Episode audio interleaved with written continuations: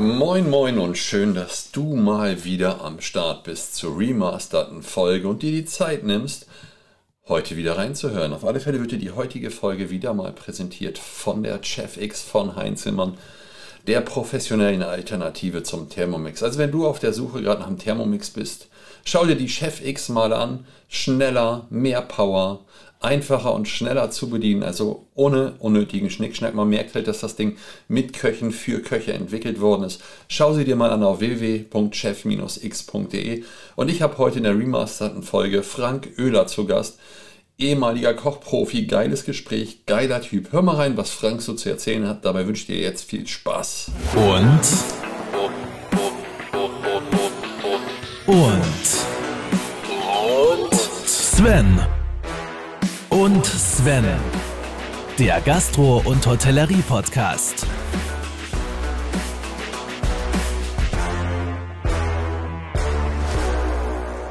Hi, ich sitze hier heute mit Frank Oehler. Moin Frank. Moin, moin, moin Sven. So, gerade zum Moin rüberkommen. Wie geht's dir? Du, mir geht's sehr gut. Ich bin hier in Oldenburg bei meinem Sohn gewesen. Wir haben Geburtstag gefeiert. Ich bin sehr entspannt und äh, freue mich auf das Interview, was immer da kommen mag mit einem Podcast. Ne? Bei meinem Podcast ist dein erster, habe ich mir sagen lassen. Ne? Das ist mein erster. Ich bin Podcast unerfahren. Ich habe irgendwie schon relativ viel gemacht, aber Podcast habe ich noch keinen. Deshalb bin ich gespannt und gebe mir auch Mühe, irgendwie leise und vernünftig zu reden, vor allem mich wohl, was ich klar zu artikulieren. Und dann äh, liegt es eigentlich auch gute Fragen, gute Antworten. Also ich bin schon quasi wieder. Also spielst du den Ball gleich mal wieder zu mir rüber. Ja, genau. Du musst das Beste draus machen. Gute Fragen stellen. Warum bist du Koch geworden, Frank? Also pass auf, das ist eine längere Geschichte. Es war jetzt nicht so, dass ich irgendwie dass ich das machen wollte, sondern meine Eltern haben, haben mir das angeraten. Ne? Ich war in der Schule, war ich jetzt nicht gerade so der, der Beste, also der Hellste glaube ich schon, aber nicht der Beste. Und, der, und dann hat es geheißen, der ist äh, auf Revolution und Krawall gebürstet. Der müsste eigentlich, äh, weil sonst meine Bruder und meine Schwester haben ja alles Akademiker, da hätte ich eigentlich auch hingemusst. Wollte aber nicht, wollte revolutionär werden. Und dann hat mein Vater gesagt, der unterstützt das und kauft mir ein Ticket nach Kuba. Ja? Aber One Way. Okay. Sage ich, okay, na, alles klar, One-Way ist auch scheiße, dann was er mir empfiehlt. Und dann kam es eben zu der Kochlehrerin, weil er wollte, dass ich mal die, die, die, Beine auf den Boden bekomme, dass ich mal eine Erdung kriege. Und da, da ist ein Handwerk immer gut, das kann ich jedem raten. Also nichts Geistiges, sondern profanes, profundes Handwerk, Zwiebelschälen, Knochenhacken, Soße kochen, Kartoffelschälen, das ist einfach irgendwie, das, das gibt eine Erdung. Es gibt, du haftest dann mal besser an am, äh, am Geschehen. Also das Künstlerische bei unserem Beruf gleich erstmal außen vor gelassen.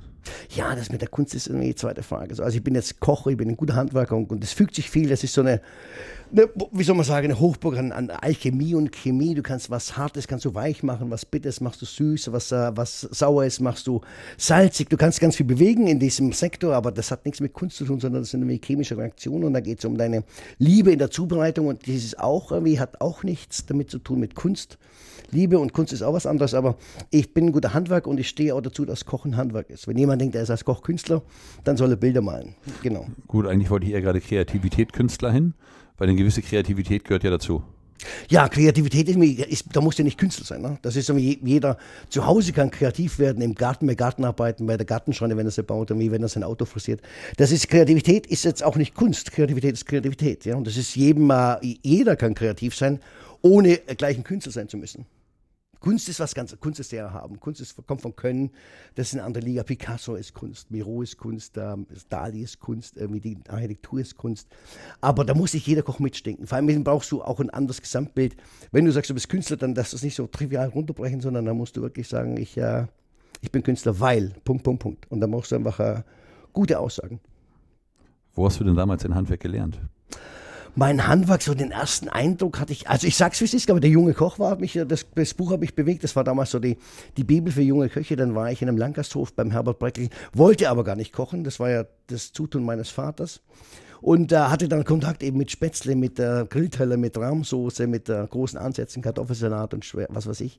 Und dann war das Handwerk und dann, äh, pass auf, da ging es dann vorbei. Die Gesellenprüfung habe ich mit, äh, nicht mit Ach und Krach, aber ich habe sie mit Medium-Noten bestanden, sage mhm. ich mal. Und dann ging es äh, zuerst nach Rasse, das war dann gleich ein Witzigmann-Schüler und dann habe ich so wie so eine glühende Kohle verschluckt, ja, weil das war einfach sensationell. Ich dachte, was macht denn der da? Das hat ja nichts mit dem Kochen zu tun, was ich so kenne, sondern das ist irgendwie filigraner und ausgefeilt, das hat viel mehr Zuneigung, es sind viel mehr Gedanken, wo dahinter stehen. Also die, die Gerichte waren jetzt nicht auf der Speisekarte so hingekritzelt, sondern die waren gewachsen, die waren entstanden durch ein profundes äh, Können und der kam eben vom Witzigmann, das war Günter Benz damals und der hat mein Kochen komplett äh, verändert.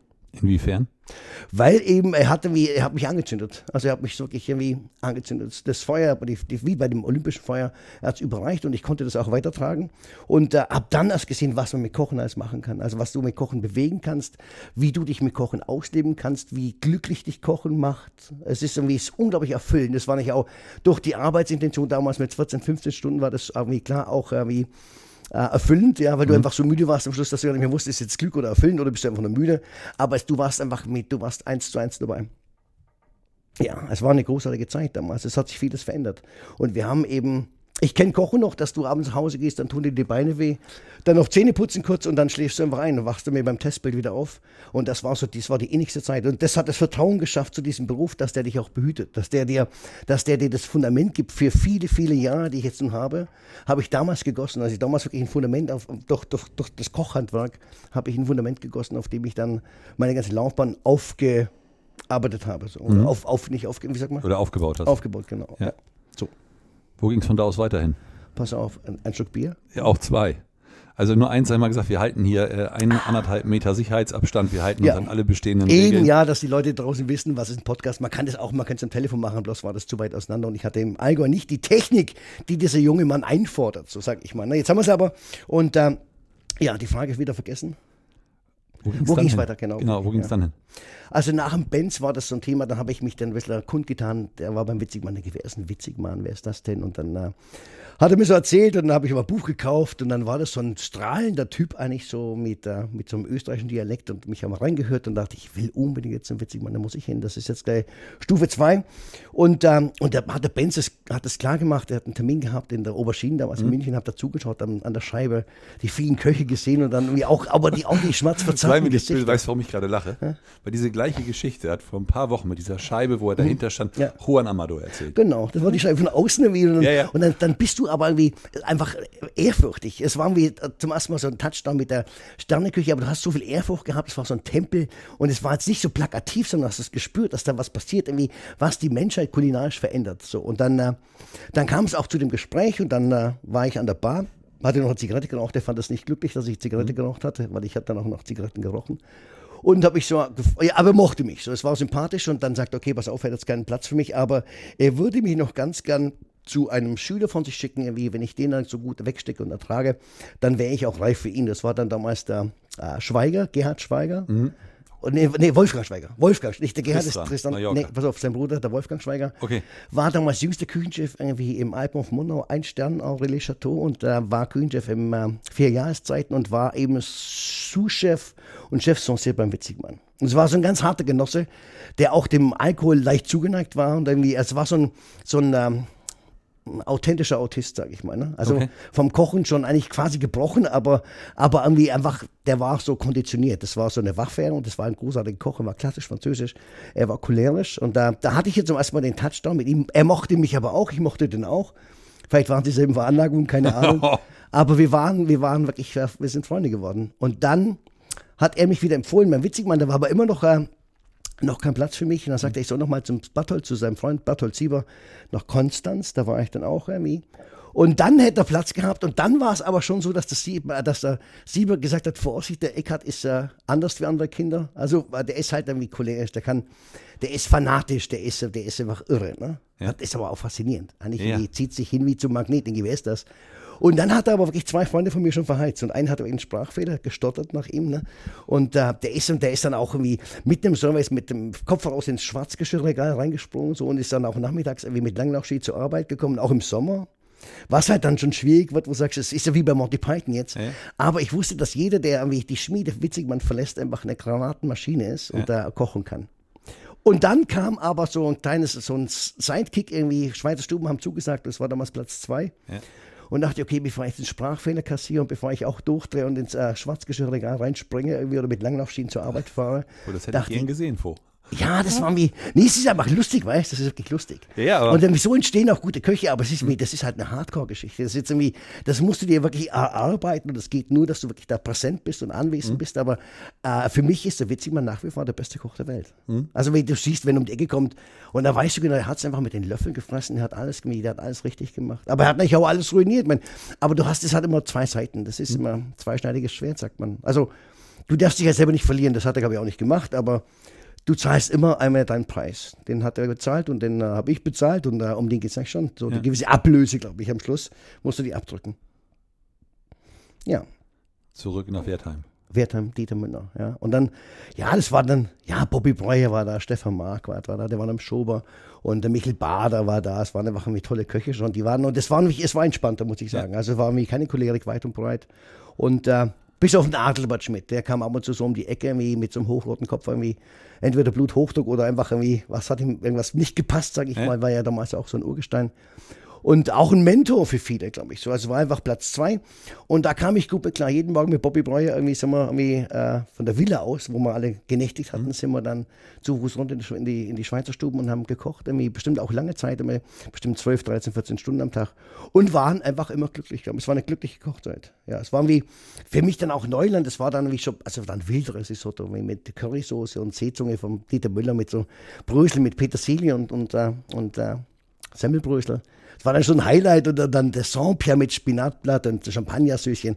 Und ich war dann Pensionnier bei ihm mhm. und äh, das hat mich schon äh, beeindruckt. Und hinterher ging es dann gleich weiter. Da war ich dann dabei beim Mosimann, Anton Mosimann. Warte mal, bevor zu Anfang was, ah, okay, was hast du von Dieter mitgenommen damals? Vom Dieter habe ich mitgenommen, dass äh, also, dass das, das viel Routine im Spiel ist, er hat immer den Geschmack, den, den hat das, das war auf seiner Festplatte drauf. Also es war jetzt wie, es, es war nicht so aus, nicht so filigran wie heutzutage, aber es war Champagnersoße, die war immer gleich der gleiche Ansatz, dann Reduktion von Noli Braun, Weißwein mhm. und Schalotten und die Beurre Blanc mit der Butter schön reingeschwenkt. Und es war immer dasselbe Geschmack. Also da gab es jetzt keine Waage oder so, da gab es nie irgendwas, es gab nie ein Rezept. Nicht so wie heute, es gab einfach wie seine Beurre Blanc, es gab sein Risotto, es gab seine Kreuzsoße und es war immer, er hatte das persönlich übermittelt. So. Also wie so, so einfach irgendwie von Auge zu Auge wird das übertragen, nicht mhm. jetzt über Rezepte und über Grammangaben, sondern schau her, wir machen das, wir machen das ein paar Mal und es war immer gleich. Und das hat mich fasziniert. Und deshalb war es auch nach drei Wochen so weit, dass er in Urlaub wollte. Ich war zum ersten Mal dann der Chef Poissonnier, irgendwie nach drei Wochen in der Schweizer Stuben, dachte ich, was für ein Amt ruhten da auf meinen Schultern. Mhm. Und ähm, hab's aber gut gemeistert. So. Es waren jetzt vier Fischgerichte, war überschaubar, aber es war halt so der erste Kontakt auch mit Verantwortung und äh, mit, der, mit der Kontinuität des Geschmacks. Mhm. Und auch mit der Kontinuität der Zubereitung, eben mit Kontinuität. Also, und zwar das Filigrane an der Kontinuität. Und das ist irgendwie, was den grauen Alltag dann ausmacht. Die Kontinuität, wenn man der dann, wenn man die dann irgendwie immer reproduzieren kann, dann hast du es einfach mit den Löffeln gefressen, glaube ich. Mhm. So, das war die, das war die Schweizer Stuben, die haben mich da geprägt geschmacklich. Und auch menschlich auch. Also, nachdem wir viel dann Austausch hatten, auch mit, der, mit den Jungs von der Oberschiene, hatten wir jetzt einfach wenig Opfer zu beklagen. So, ne? Also die Oberschiene hatte mehr Opfer. So. Da musst du halt auch mental irgendwie in der Lage sein, so eine Drecksau sein, dass du es wegsteckst. Und es mhm. waren auch viele dabei, die wollten nur gern kochen und die hat es oft irgendwie aus der Kurve gehauen, sage ich mal. Die haben die PS nicht auf die Straße gebracht. Und äh, dann ist schade so. Und dann hat der eigentlich auch viel kaputt gemacht bei vielen Leuten. Die mhm. haben dann nicht mehr zurückgefunden. Also wenn's beim, wenn du zu weich hast, so witzig man kann sein, dass es dich zerbricht und dass du einfach irgendwie, also oder nicht wieder zurückfindest, das ist irgendwie, ist halt irgendwie part of the game. Ja, das ist bitter. Ja, aber es ist irgendwie, ich weiß auch nicht, ob es irgendwie jetzt elitär ist oder ob sowas sein muss, aber man, mir hat es nicht geschadet, ich war auch nicht da, aber ich weiß nicht, ich will da nicht richten und nicht verurteilen. Ja. Mir geht da nicht um Richten und Urteilen, denke ich, waren auch ganz andere Zeiten, die du mit heute gar nicht mehr vergleichen kannst und daher der Ansatz war ein anderer. Wir waren nicht so, wir waren nicht so, ähm, wie soll man sagen, also urban und global aufgestellt. Wir hatten nur uns, wir hatten, mhm.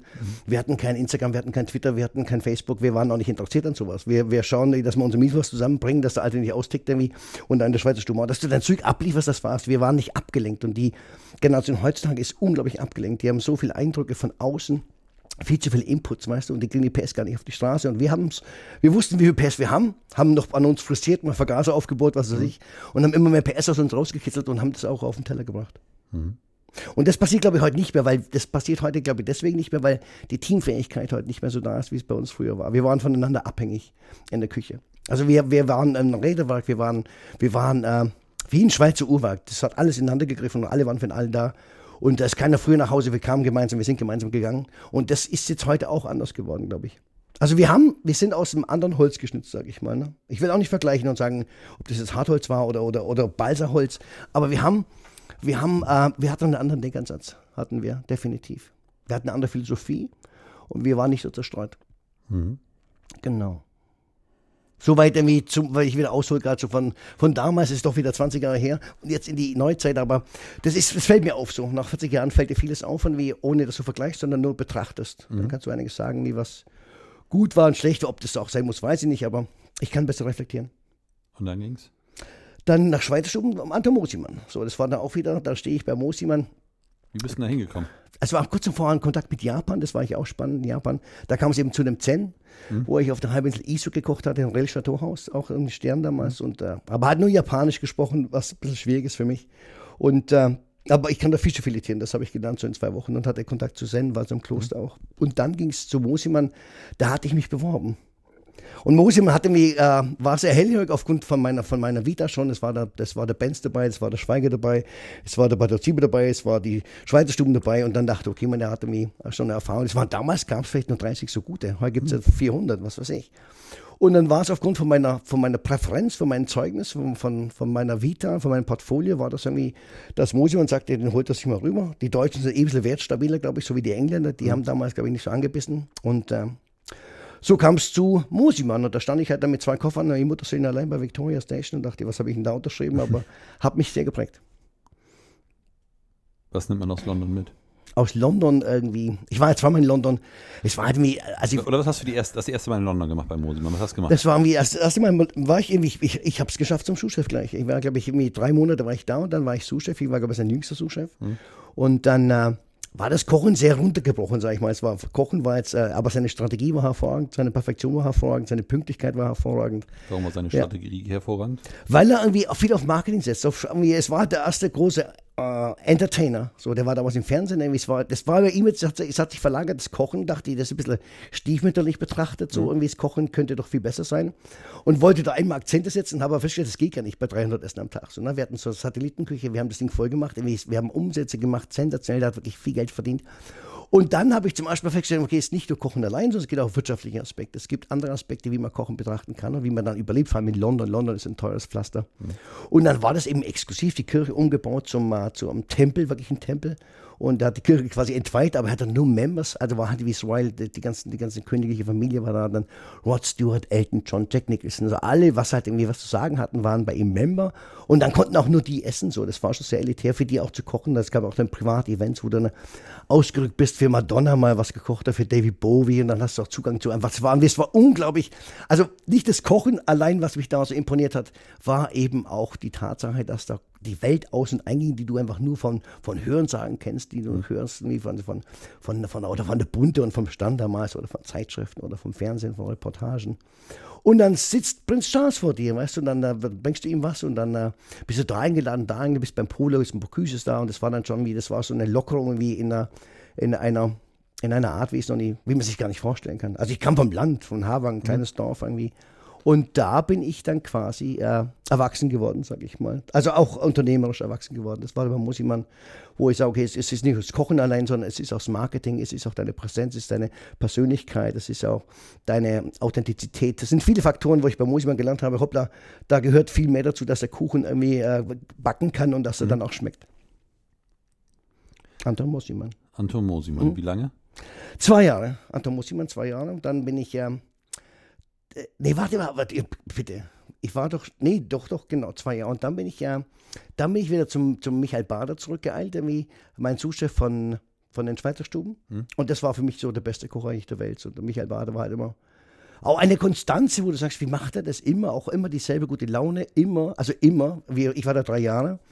Und da gab es nie schlechte Laune, es war immer perfekt, es hat immer alles gepasst irgendwie. Das war dann, und es war jetzt nicht so bewusst, er war jetzt kein Streber und wollte uns imponieren, sondern er hat einfach, er war eins mit diesem Kochberuf. Und er hat mir dann eigentlich auch erklärt, um was es dann geht, über die Kontinuität. Um das geht es immer. Die meisten sagen, ja, tolle, tolle Idee, da eine tolle Idee.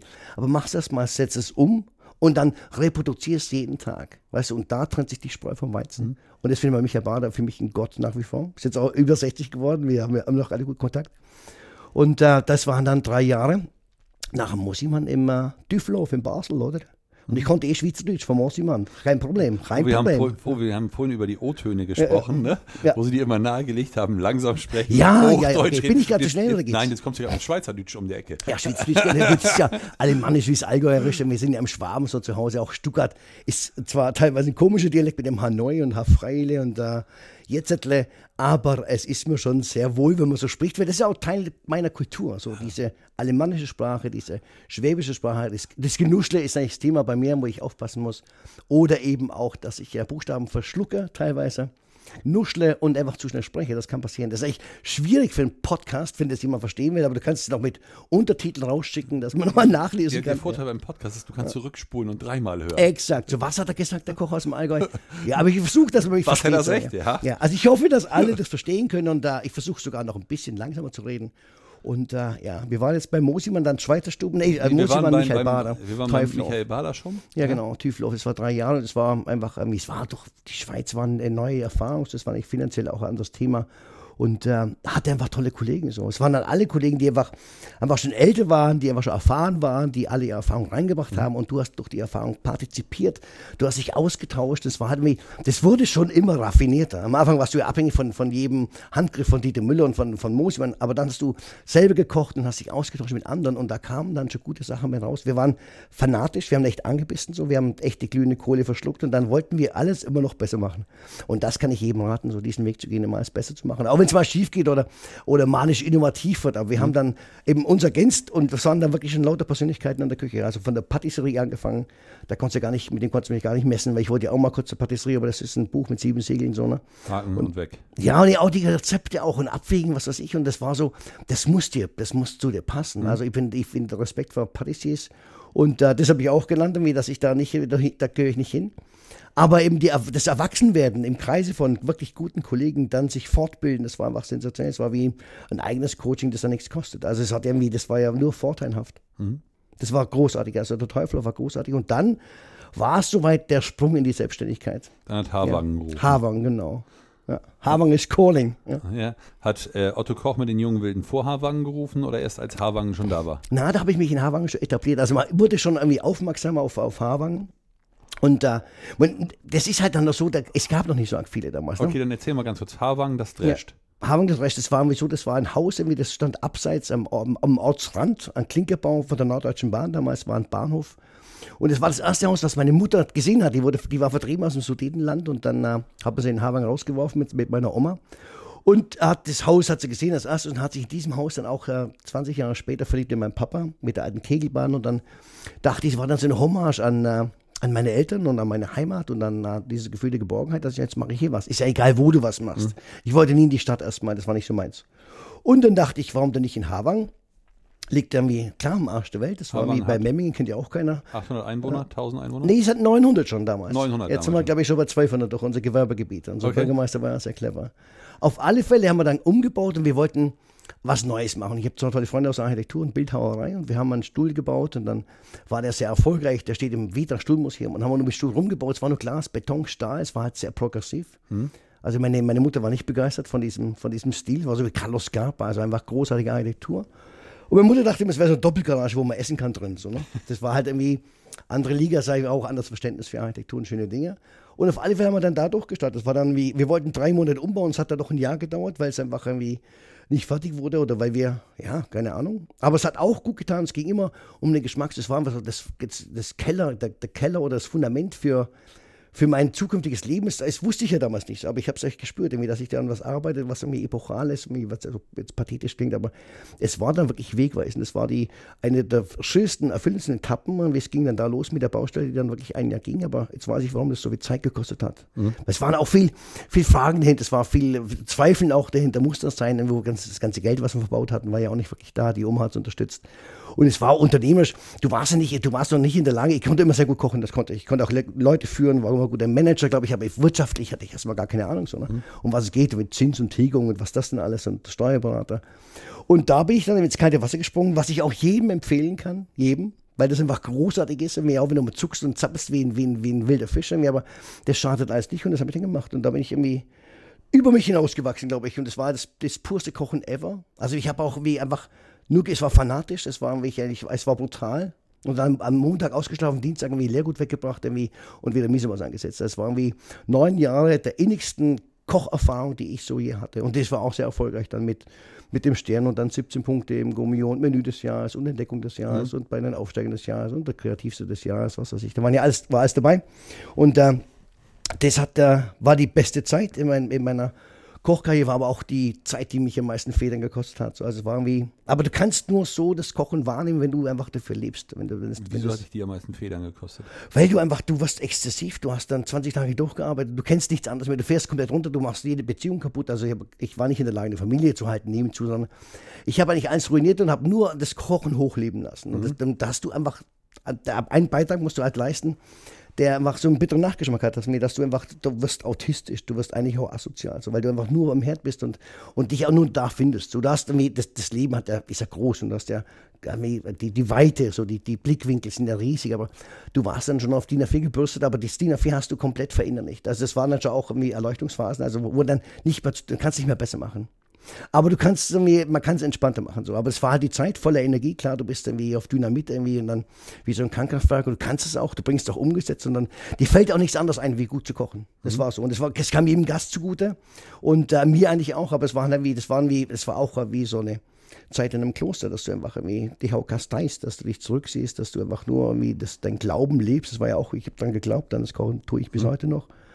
Und äh, das hat mich dann ja geprägt. Also auch der ganze Wahn dann eben, die ganzen Titel und äh, wo du sagst, mir steigt das alles mir auch zu Kopf, irgendwie es ist, dann macht zu viel und dann verlierst du so eine Identität und legst eine neue Identität zu, denkst du bist mir doch jetzt ein Starkoch und dann und so weiter und so fort. Also du hast ganz viele Erfahrungen, ganz viele Auseinandersetzungen mit dir selber und die sind wichtig. Also ich habe es provoziert, aber ich hatte so eine Sehnsucht und es war jetzt irgendwie, sagen wir 50-50, es war 50 Prozent war nicht auch nicht, nicht positiv, sondern es war es hat wehgetan, das hat dich verletzt, das hat dich mürbe gemacht und 50 Prozent war aber so erfüllend, dass es aufgewogen hat. Ja, glaube ich schon. Also es war dann, wie gesagt, zwei Seiten, darf man nie vergessen. Es ist nicht nur irgendwie so die, es ist bei mir kalt und, und warm, aber es gibt keine Grauzone, aber das kalt und warm, äh, das kalt und heiß brauche ich halt. Also lauwarm ist nicht, nicht so, vielen Dank nochmal bei dem Sponsor der heutigen Folge, der Chef X von Heinzelmann. Der professionellen Alternative zum Thermomixer. Was heißt professionell? Du hast keinen unnötigen Schnickschnack drin, du kannst schneller anfangen, du musst nicht ewig warten, bis der Deckel aufgeht oder bis der, die EDV hochgefahren ist. Also wirklich endlich schneller arbeiten, dadurch schneller fertig das Ding hat mehr Power, hat nicht so einen hohen Leistungsabfall. Also Wahnsinnsgerät. Also wenn du gerade auf der Suche nach einem neuen Mixer bist oder einer neuen Küchenmaschine, schau dir die Chef X mal an auf www.chef-x.de. Ich glaube, du hast ja damals mehr das gemacht, was du willst und hast mehr deinen Stiefel durchgezogen als alles andere. Oder? Ausschließlich. Ich wusste nicht, was andere wollen. Was ich bin, es war mich auch deshalb irgendwie, habe ich auf mein Herz gehört und auf meinen Bauch gehört und habe nur das gekocht, was ich wollte. Und das war, irgendwie, das war das Schöne. Ich habe jetzt nicht es war, es gab auch kein Gluten, es gab kein Histamin, es gab keine Laktose, es gab kein Vegan, es gab das ja alles nicht. Jeder war dankbar. Ich war dankbar, dass ich so kochen konnte. Die Gäste waren dankbar, dass ich so koche. Das mhm. war einfach so ein reger Austausch und es war so einfach gesegnet von, Dank, von Dankbarkeit. Also alle waren glücklich, da ging es also nicht um Preis, sondern alle waren glückselig. Am Abend, die Augen haben gefunkelt und du hast kurz ins Paradies geschossen, weil du die Möglichkeit hast als Koch. Du stellst erst fest, was du als Koch für Möglichkeiten hast, dass du Sachen vermitteln kannst, die dir keiner wegnehmen kann. Das nimmst du alles mit in den Himmel, weißt mhm. Man kann dir alles wegnehmen, dein Auto und, und, und, alles. Aber ein gutes Essen, eine gute Flasche Wein, ein tolles Gespräch mit dem Koch oder mit dem, das ist einfach unbezahlbar. Und das, das war damals, war das der Tenor. Und das, das ist eigentlich auch vorbei, aber das war von daher irgendwie von beiden Seiten ganz stimmig. Mhm. Ja. Ja, das wollen wir nicht mehr. Das war, das war das exzessivste Erlebnis in, meiner, in meiner Laufbahn. Es war das Innigste, das hat mich am meisten geprägt. Das war irgendwie auch der erste Kontakt zur Selbstständigkeit, das war ein ganz anderer Kontakt zur Konsequenz, das war eine andere Geschichte zum, zur Verantwortung, das war auch eine andere Geschichte Rechtfertigung. Also du bist dann also auch willkommen in dieser Maschinerie, da bist du langsam angekommen. Das war nicht mehr das ganz freie Kochen, das hat sich am Schluss irgendwie, du hast halt erfahren, wie, also wie viele Baustellen du neben so aufmachst. Also dass es jetzt nicht nur das Kochen ist am Herz, sondern dass eben der Steuerberater da ist, das Finanzamt da ist, dass da viele Auflagen kommen, da war noch nicht HCCP, aber es war wie damals schon der mhm. WKD und dann denke ich, oh Gott, das nervt alles. Also umso besser du es machen willst, umso schwieriger wird es. Und das war dann mal der, der Einstieg. Es war halt die richtige Zeit, es war 90 bis, bis 2004, glaube ich, wo sich auch viel gedreht hat, wo viel, äh, also wo dann viele Kollegen auch nachkamen, die jungen Wilden, wo dann einfach mal anders gedacht wurde und dann, äh, und dann wurde auch anders drüber nachgedacht und reflektiert von, von äh, Seiten der, der. Wie bist du damals zu den jungen Wilden gekommen? Wie lief das? Das war der über Stefan so. Stefan und ich waren immer Freunde. Und er hat mir erzählt, da gibt es eine, eine Genossenschaft, die nennt sich die Jungen Wilden, die wollen alles auf den Kopf stellen, alles anders machen, dann geht es eigentlich genau mein Ding. Und äh, weil wir haben damals auch wirklich alles anders gemacht wie die anderen. Also aus Prinzip schon. Das war so der, wie der Kontra-Indianer damals bei, bei Dustin Hoffmann, glaube ich, der auch alles anders so macht. Das war schon Prinzipgeschichte, bloß jetzt nicht, was die machen. Aber versuch's, wenn du es anders machst, dass du es gut machst oder so spannend machst, dass es nicht gleich auffällt oder dass es einfach durchschlagend sein kann. Und da waren wir 20 Gesichter und die waren alle engagiert und alle angefixt. Das waren alle mein Alter und alle hatten einfach eine Perspektive und alle hatten, die alle waren Idealisten und alle wollten dem Thema Kochen einfach äh, wie soll man na- nachkommen. So. Klar, also alle waren, die hatten das, das Gen in sich. Dann hatte euch Otto damals alle unter einen Hut geholt. Otto hatten wir, wir brauchten so einen Seniorchef, so war ja klar. Also, ich meine, das, ist, das war ein Hühnerhaufen, den musst, der musst du ein bisschen regulieren. Wir hatten dann Manuela Ferlinger, wir Management und der Otto Koch war so einfach als Grand Senior, als, als Guru, als Papa. Ne? Ja. Also der Papa. Und weil der war ja auch recht offen, also vom, vom, vom Geiste her war das, der war nicht irgendwie so reduziert oder eingefahren oder, oder gebrochen, was weiß ich, sondern Otto Koch war einfach eine große Persönlichkeit und ich habe mich bei ihm damals beworben in seinem, in seinem Le Gourmet, ja. Und da war ich stinksauer, weil er sich nicht gemeldet hat, aber es waren irgendwie damals, glaube ich, viele beworben damals. Und äh, Otto Koch war äh, ein Vorbild für uns, ja. So, dass man auch älter sein kann oder das Ding schon länger macht und immer noch gute Laune hat. Und das war das Thema. Also er war, war nicht so verbraucht, wie man es von anderen kennt, sondern Otto Koch hat es mit sich ja schon 30 Jahre gemacht und hat immer noch das Strahlen in den Augen und hat es immer noch irgendwie, okay, sag ich, den, den Jungen, die, die, es lohnt sich. Also uns mitzunehmen und uns ein bisschen nachzugestalten und, äh, und zu korrigieren und da immer Einfluss drauf zu nehmen auf, auf äh, unsere Möglichkeiten, das hat er gemacht. Und wir hatten auch Zugang. Und er hatte, und er hatte auch Zugang zu uns. Das war irgendwie, wir hatten eine gute Frequenz. Und da sieht man, dass Kochen irgendwie zeitlos ist. Kochen ist irgendwie so eine, so eine Frequenz, so eine Sprache, die einfach irgendwie, die keine Jahreszahl kennt, glaube ich. Kochen verbindet so. Das ist einfach irgendwie, das ist so die, wie, wie heißt die Sprache, die, die man überspricht, der äh, Esperanto, weißt du, Kochen ist so eine Sprache, die man einfach mit dem Löffel austrägt und mit dem Geschmack, wo du sagst, okay, alles klar. Das sagt mehr als tausend Worte. Mit Leidenschaft. Ja, mit Leidenschaft. Eine gute Suppe, eine gute Soße, da erfährst du von dem Koch ganz viel. Da willst du gar keinen Text hören, sondern, und das war so, der Geschmack, und wir hat uns dann auch irgendwie zu, zu, zu, zu den Robinson-Clubs getragen und haben wir da eine Performance gekocht und wir wurden anders wahrgenommen. Wir haben, genau das wollten wir. Einfach gute Küche zu, im Zusammenhang mit, mit, mit tollen, spannenden, lustigen Leuten. Das war dann damals Otto Koch, der das auch forciert hatte und hat das einfach ein bisschen, wie so mal rausgenommen aus diesem kleinen Restaurantalltag und hat das irgendwie global und urbaner gestaltet. Was super war, das ist bis heute immer noch, das ist jetzt Entertainment auf den Schiffen kochen. Das war damals alles Otto Koch, hat das da alles inszeniert. Also er war so die, die, die, die Initialzündung für viele, was das äh, Thema äh, Außenwirksamkeit irgendwie äh, darstellt. War Otto Koch schon ein ganz großer Mann und bis heute irgendwie ein Freund. Mit Manuela zusammen damals.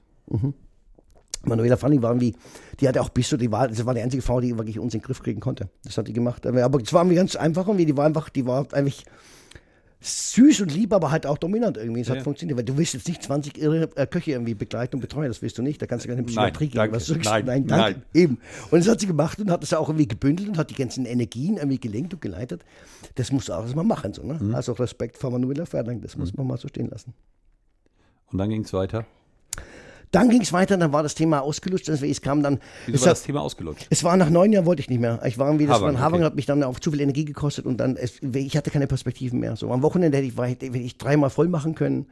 Unter der Woche war es schwierig, weil da war schon die Polizei wieder im Anmarsch und das mit mehr Alkohol war das Thema und dann eben dann die Bude am Wochenende dreimal voll machen, dass, dass es trägt irgendwann, da hast du mehr Mitarbeiter, wieder ein Kellner mehr, wieder ein Koch mehr und dann siehst du, dass du viel, viel Kosten aufwirbelst irgendwie und das war dann nicht mehr nach meinem Gusto, es war dann, ich war zu abhängig von, von, von meiner eigenen, äh, äh, von, meinen, von meiner eigenen Idee, die ich umgesetzt hatte.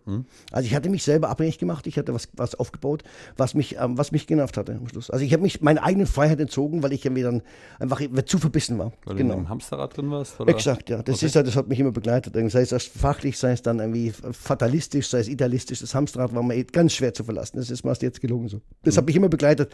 Und vielleicht gehört immer auch zu dem Thema Kontinuität. Ne? Das Hamsterrad hat mich auch viele Facetten. Nicht nur irgendwie, dass du dich im Kreise drehst, sondern dass du dich in dieser Bewegung gleich auch äh, fortbilden kannst. Das kannst du auch jederzeit. Und ähm, vor allem nichts gegen Hamsterräder, aber du musst wissen irgendwie, wo das mal, äh, dass es mal die Möglichkeit gibt, irgendwie aus dem Ding rauszukommen. Und dann war das irgendwie auch so ein Treffen der anderen Art und dann ging es eben nach Spanien. Dann hatte ich die Zusage und wollte dann einfach auch weg und dann wieder mal ganz weg. Und dachte, okay, jetzt äh, fahre ich nach Spanien und gehe zu dem Las Dunas Leading Hotel of the World als Küchendirektor. Ne? Holla, jetzt Ein mal. kurzes Intermezzo. Ja, das war das, war, das Haus wurde verkauft, das wusste ich ja nicht. Ne? Aber es wäre auch sonst irgendwie, wir haben, äh, wir haben nicht zusammengepasst. Es war so ein elitärer Club, irgendwie Leading Hotel of the World. Das war alles äh, verdrehte Gäste auch, das war so überkantitelt und äh, affektiert.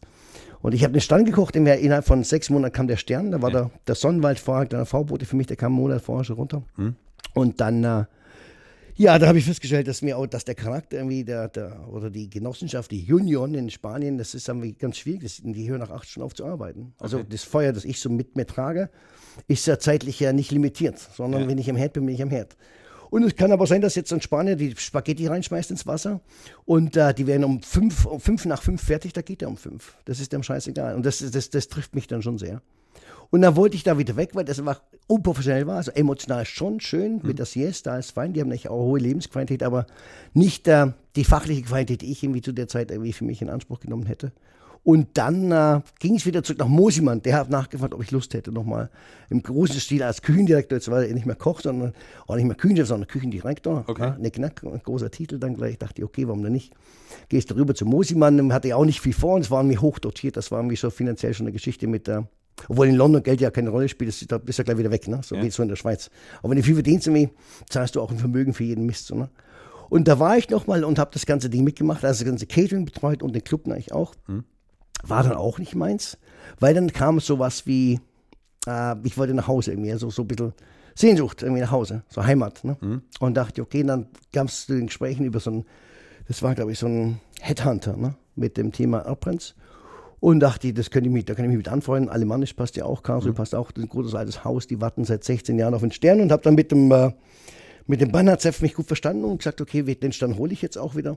Und es hat dann auch geklappt, irgendwie haben wir auch wieder verloren, glaube ich, aber das war, ähm, da kam ich erstmal nach Hause und das war ganz schön. Also war auch irgendwie die Sprache, wo mich wieder angelockt hat. Das war mir, ich bin kein Engländer, ich spreche zwar gut Englisch, aber ich, ich, ich bin einfach irgendwie ein, ein, ein, kein Schwabe auch, aber ich bin jemand aus dem Süden von, von Deutschland und dann äh, wollte ich eben auch einfach die, die Artikulation, ich wollte das Schwäbische wieder hören, das war mir dann alles wieder gegeben und dann, äh, dann wurde die Küche neu gebaut. Es war ein einfach tolles, tolles Umfeld und dann war es halt ein Stammhaus, da war ja witzig, man war da, auch der Hans Haas. Und Heberlin, das war einfach ein altes Traditionshaus, wo ich sagte, warum nicht? Ne? Und wurde, habe so meine konservative Art entdeckt, sag, das könnte ich machen.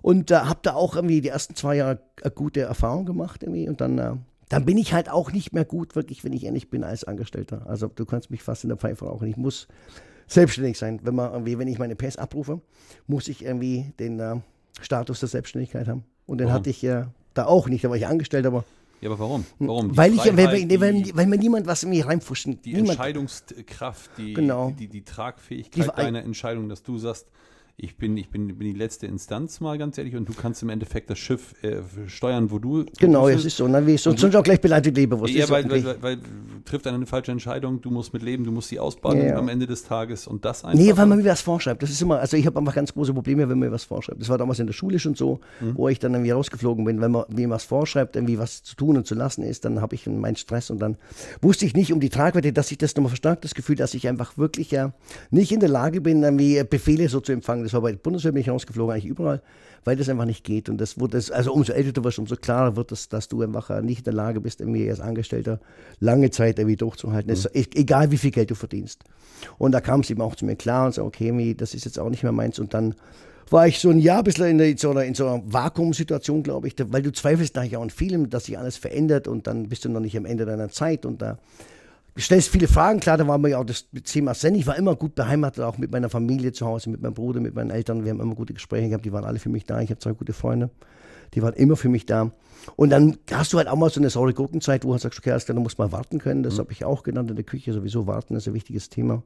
Und dann hat sich das ergeben, dass eben über, über einen Günther Oettinger, da kam ja über die Anfrage, ob ich die Speisemeisterei machen möchte, weil eben von seinem Beamtenstab irgendwie waren viele bei mir in Harvard schon in der Rest und die hätten mich ganz gerne gesehen. Jetzt in Stuttgart, nachdem ich sowieso in Karlsruhe bin, wäre das ja nicht mehr so weit. Und dann äh, haben sie mir einfach gute Optionen gegeben. Ich sage, okay, ich mache das, ich mache das, ich zahle aber, ich zahle maximal 1000 Euro Miete, wie für eine Pizzeria, ne? So, und dann haben sie das gesagt, das, das können sie machen. Und dann haben sie es aber gemacht, ne? Und weil sonst kannst du es ja, das sind ja, das ist ja ein Fußstapfen von Martin Oechsle, zwei Sterne und dann dieses, es war ja auch so ein, so wie man, so ein Leichenschauhaus. Es war ja nicht, nicht meins, aber das Schloss war großartig, schlecht, furchtbar eingerichtet, so Plüschzeugs.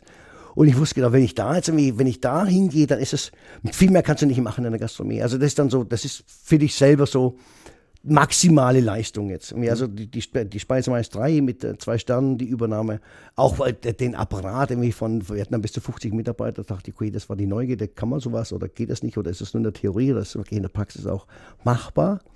Und das hat mich so gereizt, eben diese Neugierde, ob das machbar ist. Also, Und du weißt genau, entweder bist du hier pleite oder du schaffst es. Also man, du weißt, da gibt es jetzt keinen Zwischenraum mehr, wo du sagst, hm, vielleicht irgendwie geht's ja gut. Das, nee, du weißt genau, entweder geht's komplett in die Hose oder es geht gut. Und es ging ja neun Jahre gut und dann ging es am Schluss irgendwie in die Hose, aber war zu Recht irgendwie.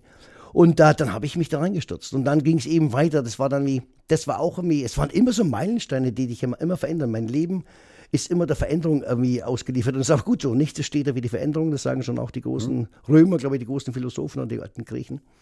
Und äh, dann kam das TV dazu, das ja einfach für mich gut war, erstmal die, diese Eitelkeit irgendwie zu stillen. Ah, endlich mal bist du Fernsehkoch. da hingekommen? Ja, die haben, die haben ein Casting ausgerufen. Irgendwie dann, das war das größte Kochcasting, glaube ich, in Deutschland, nachdem die Manuela Fanning sich mit den, mit den alten Kochprofis äh, Zacherl und äh, Kotaska, Baudrechsel und Marquardt überworfen hatte mit, dem- mit, mit der Produktionsfirma, mit RTL 2, haben die gesagt, okay, wir machen das nicht mit, irgendwie, dann, dann machen wir ein neues Casting. Und da war ich irgendwie, da, ich war dann so irgendwie bei dem Casting, hat gesagt, okay, der muss, der muss anders drehen, das ist ganz wichtig, der muss, sich, der muss langsamer reden, dass man den versteht, das war ja klar. Und dann haben sie mir das so nahegelegt, ob das machbar wäre, irgendwie auch jenseits des Dialekts und des, des Genuschles, irgendwie, dass man, dass ich auch nicht in Steno spricht, sondern vielleicht langsamer. Dachte ich, okay, mit, und dann war ich so der Ersatz vom Stefan, die war so der Papa von der Truppe. Andi habe ich schon gekannt, Mike fand ich auch sehr sympathisch. Und, äh, und dann äh, kam noch Ole dazu, nachdem Mick so ein Außenseiter war. Und das war nicht auch ein Thema, wo du sagst, Gott, zack, kann man da viel Geld verdienen. Das war dann auch immer prima, weil du einfach äh, für minimalen Aufwand maximale Rendite hattest. Du konntest das Geld, was du übrig hattest, konntest du auch in die Speisemeisterei reinstecken, weil die war halt immer defizitär. Weißt du, wir haben da, ich hätte von der Speisemeisterei nie leben können, aber es war nur die scheiß Eitelkeit. Hauptsache mal ein Stern oder zwei nochmal. Ich hatte, das war dann schon der vierte Stern, wo ich gekocht hatte. Und, äh, und dann stellst du irgendwann fest, dass du die Hürde nehmen musst von deiner scheiß eigenen Eitelkeit. Und das hat mir das, das Fernsehen genommen. Du, das, das Fernsehen war aber so lukrativ und hat irgendwie alle Sehnsüchte, wie soll man, wie soll man sagen, befriedigt eben zum Thema Eitelkeit und äh, Jahrmarkt der Eitelkeiten. Ich war dann ein Fernsehkoch und hat es dann wirklich geschafft und stand zu Hause in die Speisemeisterei, das Schloss. Und dann eben die Hürde zu nehmen, dass du nicht mehr so wichtig bist, sondern dass du einfach irgendwie, das, neu, das war irgendwie ein ganz neuer Prozess, klar. Ja. Wie kriegt man das alles unter den Hut? Gute Fernsehen Frage, und ja. äh, Stern hier und Das war dann, pass auf, in der Speisemeisterei war es so, ich hatte immer schon, also nachdem das Fernsehen so dann irgendwie zugeschlagen hatte und wir wussten irgendwie, das hatte wie, das hatte wie äh, noch ein paar Jahre nach, Nachspiel, wusste ich, okay, ich stelle mich in der Küche so um, dass ich ja da nicht mehr wichtig bin. Das ist das fünfte Rad am Wagen, dachte ich, und das war ich dann auch. Das hat mich aber auch irgendwie äh, nicht glücklich gemacht, irgendwie, du warst dann, ich habe mich nicht mehr gebraucht im Laden. Weil ich konnte ja dann nicht, wenn ich nach Hause komme von Dreharbeiten, wieder sagen, wie, nee, jetzt kochen wir alles anders, sondern ich musste die Jungs dann kochen lassen, wie sie möchten. Und sie haben gut gekocht, das wusste ich, aber ich habe mich dann selber aus dem Ding rausgeholt, weil ich hatte nämlich auch dann die Scheidung an der Backe und ich, ich habe so viel Geld gebraucht im Privaten, dass ich das in der Speisemeisterei nie hätte verdienen können. Von daher war ich dankbar, dass das Fernsehen da war. So, ne? Weil das wie, weil sie kannst du als Koch nicht erwirtschaften, also nicht im Nettobereich, wie es Fernsehen so war. Und dann gab es aber ein paar Marketingverträge und dann machst du als mal Pfanne hoch und dann konnte ich das ganze Ding gut nebenfinanzieren. Also ich habe fast jedes darauf bezahlt in der Speisemeisterei. Und dann irgendwie fragst du dich, okay, Wirtschaft kommt ja von Wirtschaftlichkeit. Irgendwie muss ich doch irgendwie rechnen und rentabel sein. Und das habe ich, dann- hab ich dann erfahren und da hat sich dann vieles geändert. Dann kam die Nahles, die von der SPD, die komische Kuh. Und dann haben wir den neun Stunden, dann wusste ich genau, wir haben jetzt wir haben es mit Sachen zu tun, die waren, das war nicht absehbar. Als ich die Speisemeisterei unterzeichnet hatte, das war 2008, war nicht absehbar, was 2018 daraus wird. So, also der, der ganze, die ganze Veränderung, also auch wirtschaftlich, irgendwie beruflich, statisch, irgendwie, das konntest du nicht wissen vorher, dass du von sieben Tagen auf fünf gehst, dann wieder auf sechs und dann, dass du 280 Krankheitstage hast, dass du einfach mit den Feiertagen zum Zuschlag nicht mehr hinkommst, dass du gar nicht so viel Geld erwirtschaften kannst, wie, du, wie so ein Unternehmen bräuchte. Und das habe ich da gelernt. So, ne? Und aber auch nicht resigniert habe, sondern einfach irgendwie, ich habe es nur vers versucht zu verstehen. Und das habe ich gemacht. Und ich habe die Speisemeister verstanden. Und ich wusste, da geht es ja nur um meine Eitelkeit, warum ich das irgendwie aufrechthalte. Und das war dann nicht auch bitter. Denke ich, so wichtig bin ich nicht. Und dann denke ich, ich habe doch doch meine eigene eitle Tyrannei, hätte ich das fast irgendwie zerstört. So, weil du es weil du es einfach irgendwie, weil du es brauchst irgendwie für dich, für dann wie eine dicke Uhr meistens so, dann ein dickes Auto, wo du halt so eine Phase hast, wo du sagst, du brauchst das alles irgendwie, um, um dir zu imponieren oder zu, um zu rechtfertigen, dass du da bist, wo du bist. Sag mal, wie meinst du, ich weiß nicht, ob ich die Frage stelle, was meinst du, was hast du in, was hast du in den neun Jahren Speisemeistereien querfinanziert? Also du hast immer zum Ende vom Jahr, das hat dann nie gepasst. Wir hatten dann einfach, wir hatten einfach äh, zu viel Ausgaben wie Einnahmen, wir hatten einfach nie Gewinn. Und was gefehlt hat, habe ich dann wieder draufgelegt oder wir haben dann irgendwie, oder wir haben es dann gegenkaschiert mit Verkauf von Gutscheinen oder was halt noch da war, die einfach nicht eingelöst wurden. Das ist ja oft so irgendwie Ja. auch ein gutes Zubrot. Aber, aber was meinst du, was da reingegangen? So ein Einfamilienhaus, so in neun Jahren? Oder Also wir haben da, da haben wir kostet- schon, also ich sage mir, lass es, lass es vielleicht 20.000 sein oder 30.000 im Jahr, wo einfach irgendwie, wo einfach, äh, es war ja keine Misswirtschaft, aber es war halt einfach aufgrund der Transparenz, die wir hatten, wir haben es gepachtet vom Finanzministerium. Mhm. Das war äußerst brisantes Thema. Wir haben wirklich ganz akkurat gearbeitet mit Stempeluhren. Das war, und es war nicht tragbar. Dann sieht man erstmal, dass Gastronomie offiziell so transparent gar nicht, gar nicht machbar ist. Mhm. Und das wirft, das wirft Fragen auf. Das ist ja dann irgendwie, du, also musst dich da selber hinterfragen, was machst du denn da für einen Scheiß? Du, du machst ein Unternehmen, das einfach immer defizitär ist, weißt du, das machen ja einfach viele Unternehmen, aber Mhm. das hat ja nichts mit der Wirtschaftlichkeit zu tun oder auch nicht mit, mit dir zu tun, weil du musst doch die einfach, du musst nachkorrigieren. Und das konnten wir nicht aufgrund der Transparenz. Also wir haben nie Schwarzgeld generiert, weißt du, und dann, Mhm. dann stellst du fest, dass irgendwie, auch durch die viele Dreherei, die wir hatten, dass einfach alle Läden von Schwarzgeld leben. Das ist einfach so dubios in der, in der Gastronomie, dass die nicht lebensfähig sind ohne Schwarzgeld. Und deswegen wurde dann auch die Gastronomie so zum sozialen Auffangbecken. Konnte jeder Deppen einen Laden aufmachen. Du gehst zwei Stunden zur IHK, machst den Kurs und dann kannst du Leute vergiften und da Händler über den Tisch ziehen und Schulden machen. Dann ist ja immer ein Unding. Und dann, dann wusstest du so langsam, also du hast irgendwie den, das, den Rahmen, so die, die, die, das Große verstanden, was da dahinter steht. Durchs Drehen Und dann, dann- auch, oder was? Oder durch, durch, durch, durch, durch, durchs Fernsehen dann? Durch, Durchs Fernsehen nicht auf, durch die vielen Schikanen, wo, also alle, wo alle reintappen, wo ich aber auch mit reintappe, halt vielleicht elitärer. Aber ich tapp dann auch in dieselben Fallen, dass sich halt die Rechnung so nicht aufgeht. Irgendwie. Dass ich irgendwie gerne mal Schwarzgeld gemacht hätte, irgendwie, weil das einfach, hätte ich das gemacht, hätte ich vielleicht irgendwie. Aber da, da fingst du dann, da geht der Kreislauf los. Dann gibst du dem auf Geld und am Schluss, wie, wie, wenn es schief geht, irgendwie. So, wir haben es offiziell gemacht und es ging einfach schief und dann wusste ich irgendwie, das sollte man anderen Kollegen auch sagen, dass das Ding einfach, dass sich das nicht trägt. Und dass die Eitelkeit am Schluss keiner braucht. Irgendwie mach lieber ein gutes Schnitzel und versuch, dass du mach, wie dein, dein, dein Leben finanzieren kannst äh, mit normalen Mitteln, ohne dass du so dubios irgendwie auf Schwarzgeld setzt und auf, äh, auf andere Einflüsse. Was- ist dir so während deiner Fernsehzeit so aufgefallen oder was machen die meisten für Fehler, wo du sagst, du pass mal auf, so die drei wichtigsten Sachen in die Fallen darfst du nicht reinstolpern? Gut, das ist mir auch Bildung, das ist Intelligenz, um das geht es nicht klar. Du musst dich einfach fortbilden, du musst einfach wissen, was du machst. Es geht auch um, um Selbsterkenntnis. Du musst zumindest wissen, wer du bist. Die meisten wissen ja gar nichts. Ne? Die kennen weder Kochen, wissen noch nicht mal, wer sie selber sind, wissen auch nicht, wer ihre Frau ist, wissen halt nur, dass Wasser kocht irgendwann und dass man da Pulver reinschütten kann. Also die, die Grundnaivität, die in der Gastronomie vorherrscht, irgendwie ist tödlich, wirtschaftlich tödlich. Die meisten hat es auch rausgehauen. 20 Prozent haben es geschafft. Und, äh, aber es ist bei jetzt immer noch, die, die meisten gastronomischen Projekte in Deutschland sind nicht lebensfähig. Und das ist jetzt ein Thema, das kann man einfach mal wirklich so dokumentieren. Das ist immer so ein soziales Auffangnetz, so, ein- so, so, wie einfach so ein, so ein Netz ohne doppelten Boden, zack. Da liegen alle drin und, und, äh, und jeder will halt nur nicht untergehen. Da gibt es ja gar kein Ziel mehr, da gibt es ja gar keine Perspektiven mehr. Sie wollen einfach nur nicht ersaufen da drin. Und das, das merkst du jetzt überall, an, an allen Ecken und Enden. Woran merkst du das? Äh, das merkt man jetzt, dass aber das merkt man jetzt, dass, dass es nicht realistisch war. Also jetzt zu Zeiten von Corona, wo, die, wo, die, wo der Stillstand da ist bei allen Restaurants, werden viele merken, dass ihr Ding gar nicht realistisch ist, dass es gar nicht wirtschaftlich ist, dass es gar nicht, dass es gar nicht das erfüllt, was es eigentlich sein sollte. Und dass es einfach nur einfach so ein Hobby war und dass man einfach so so wie so einfach falsch betrachtet hat, also auch nicht studiert hat und sich mit dem Thema, also nicht alle, aber nur 20 Prozent, glaube ich, oder 30 Prozent von allen Gastronomien in Deutschland sind lebensfähig und die werden wieder da sein, aber wir haben hohe Verluste und die, genau, um die geht's. Äh, die haben es aber dann vermutlich auch mit äh, das Grab selber geschaufelt. Die sitzen auf dem Arsch, auf dem sie sägen, weil sie die Dinge nicht verstehen. Und deswegen ist Intelligenz, ist, glaube ich, der Schlüssel zum Glück. Und Bildung ist der Schlüssel zum Glück. Es gibt irgendwie viele Sachen, die und Philosophie und, und auch um Anstand und, und Moral und Ethik und dann geht es um Philosophie, da geht es eigentlich auch um, ja, da geht es um, um mehr. Es geht um mehr und die meisten denken zu wenig. Okay.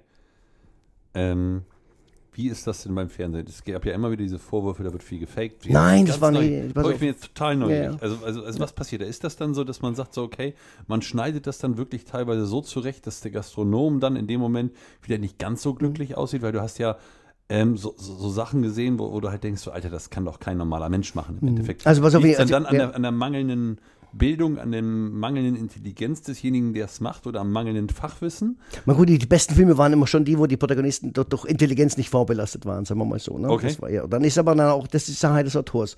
Es war so, dass der Andi und der Mike und auch Ole, wir waren sehr authentisch so. Also es war aber so, dass wir uns auch nicht vorbereitet hatten. Wir haben auch nie Drehbuch gelesen, wir sind angereist, wir waren so gegen mittags um 12 immer da vom Testessen und waren nicht befangen, also nicht, auch nicht belegt assoziativ. Und dann, ähm, dann ist es eben so, dass bei so einem Dreh, wir haben da zwei Kameraleute und die, die drehen eigentlich Tag und Nacht durch. Die sind, also wir haben dann, glaube ich, schon am Schluss mit 1200, 1300 Minuten Bildmaterial für 43 netto. Mhm. Und da liegt es eigentlich auch dran, wie es der, Autor schneidet. Aber jeder Satz und jedes Ding war authentisch und ehrlich. Deshalb lief die Sendung auch sehr lange und wir waren sehr glaubhaft bis zum Schluss. Erst mhm. als RTL 2 angefangen hatte, irgendwie, ob wir ein bisschen mehr Theatralik reinbringen, ein bisschen mehr Dramaturgie, ein paar Sachen vielleicht erfinden können, hatte Andi und ich, wir haben uns wirklich gewehrt und dann auch Ole gesagt, das machen wir so nicht mit, weil das irgendwie, das ist, hat mit Unsicht zu tun. Wir haben, wir haben ehrlich gearbeitet und wir konnten uns wirklich nur in die Augen schauen. Ich war ein seriöser, äh, seriöser Sternekoch auch. Frank Oehler war jetzt irgendwie kein Kasperl, kein TV-Kasperl und habe ich ja nicht verkauft, war keine so eine Nutte irgendwie. Und, äh, und Andi auch nicht, keiner von uns und deswegen haben wir gesagt, wir machen da nicht mehr mit. Also wir werden jetzt nichts, äh, nichts erfinden und nicht lügen, dass die Quote steigt irgendwie, dann lassen wir es lieber platzen und so war es dann auch. Mhm. Also wirklich eine ganz ähnliche Geschichte. Und es, es hat keinem geschadet, es war irgendwie es war, äh, extrem lukrativ, es gab wirklich genug Schmerzensgeld, sage ich mal. Es hat natürlich auch irgendwie ähm, einen Nachgeschmack. Ich habe die Familie ruiniert, ich habe irgendwie darauf vieles kaputt gemacht, weil das irgendwie dann wichtiger war, weil du die Prioritäten verlagert hast. Aber ich ja. Äh, ich habe es genossen, die Zeit beim TV. Es waren ja tolle Begleiterscheinungen für Ruhm und Ehre. Klar, Speisemeister 3 war ein ganz großer Begriff.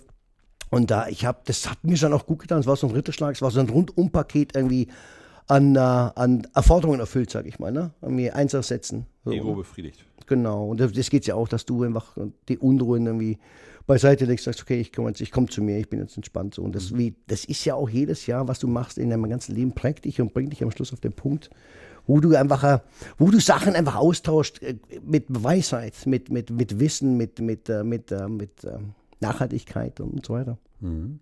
Sag mal, und dann Speisemeisterei ging dann auch zu Ende? Das war so bei der Speisemeisterei, das muss man wissen, das hat mich dann schon lange genervt, irgendwie, weil ich war irgendwie, ich war das wirklich das letzte Rad am Raden, ähm, das letzte Rad irgendwie am, am Wagen, Nummer 5. Und äh, die haben da gekocht, was sie wollten. Die haben mich gar nicht mehr gefragt. Und dann haben sie irgendwie auch durch die neun Stunden, die kamen, also wirtschaftlich kamen in, in, in, in Zwickmühle, es war nicht mehr tragbar.